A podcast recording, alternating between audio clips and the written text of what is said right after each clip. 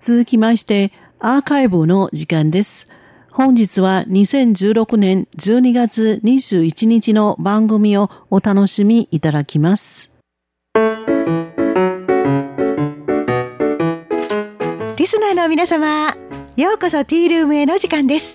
この時間では台湾の今に関する様々な話題を取り上げてご紹介してまいります。今日は20日に発表されたばかりの意識調査の結果についてお話ししてみたいと思います。何について調査したものでしょうか？6都についての政治的満足度調査です。こんな風に申し上げましても、リスナーの皆様の中には、6都って何だろうと思われる方がいらっしゃるかと思います。まず最初に、この辺からお話しさせていただきますね。中華民国台湾には全部で22の地方自治体があります。そのうちの6つは行政院直轄市です。行政院と言いますのは日本ですと内閣に相当する中央政府機関です。直轄市になることで一般の地方自治体よりも格がアップ。市長さんは閣議に出席する資格を持ちます。ですから、この6つの直轄市の市長さんというのは他の市長さんよりも随分と大きな政治的影響力を持っていることになります。それでは、6つの直轄市とはどの6つでしょうか？リスナーの皆様、まずは台湾の地図を頭に思い描いてみてくださいね。北の方から参りますよ。最初は皆様の予想通り台北市です。それから台北市に隣接する新北市、新北市の南隣の東園市が続きます。次は一気に台湾中部の台中市に飛びます。そして今度は台湾の南部に飛んで台南市と台南市に隣接する高雄市以上の6都市です。台湾ではこの6つの直轄市を6つの都市ということで6都と呼びます。それではここで最初の話題に立ち戻ってみたいと思います。20日に発表された意識調査は、この6都に関する政治的満足度を調べたものでした。台湾では2014年の年末に統一地方選挙が行われて、今の6都の市長さんたちは、この時に当選した人たちです。今年12月でちょうど失政2周年を迎えるということで、一つの区切りでもあることから市民の実感を調べる調査が行われました。調査は民間のシンクタンクが12月13日から17日にかけて、この6都に住む20歳以上の人を対象にして行ったもので、主に自分が住んでいる地域が良くなったと思うか、市長さんに満足しているかなどを尋ねました。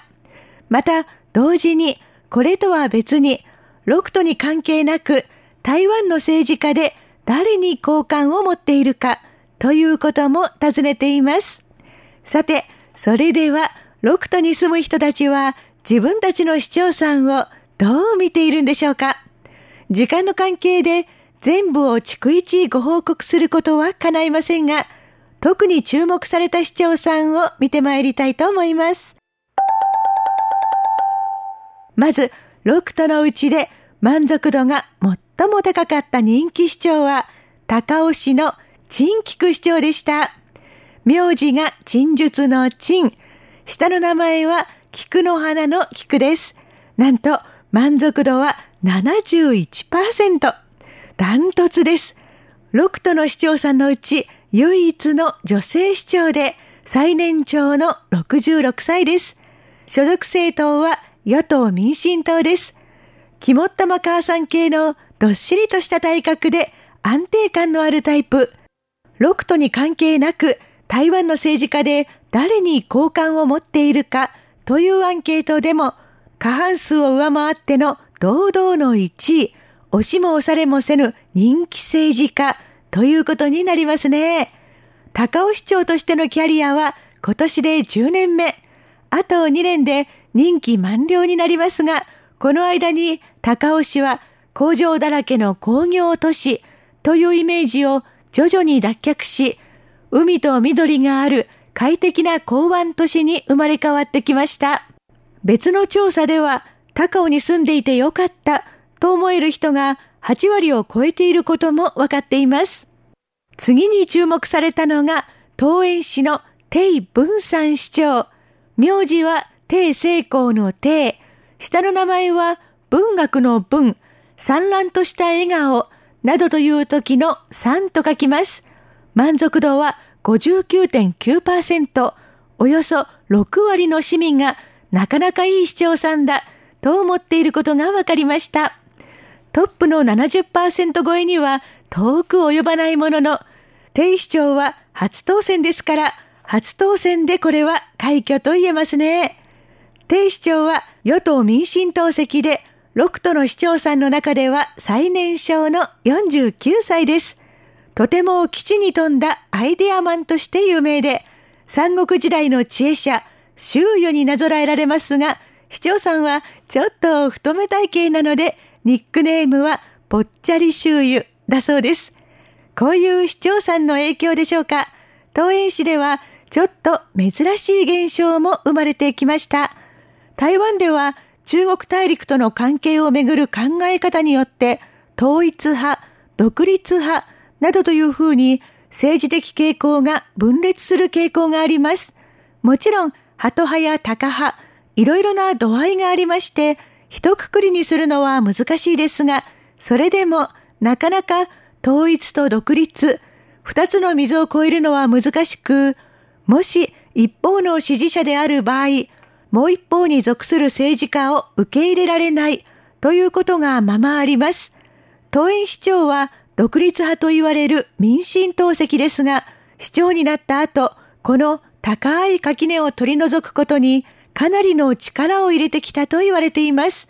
その成果として、今回の調査では、反対勢力を支持する人であっても、市長個人への評価がとても高くなっていることが分かっています。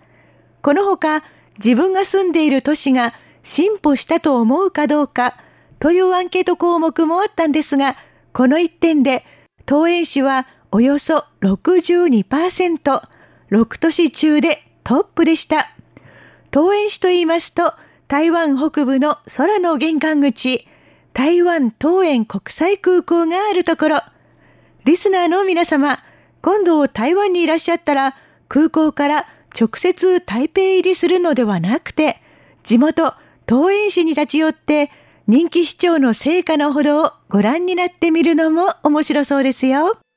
さて、ここでリスナーの皆様、あれと思われていないでしょうか？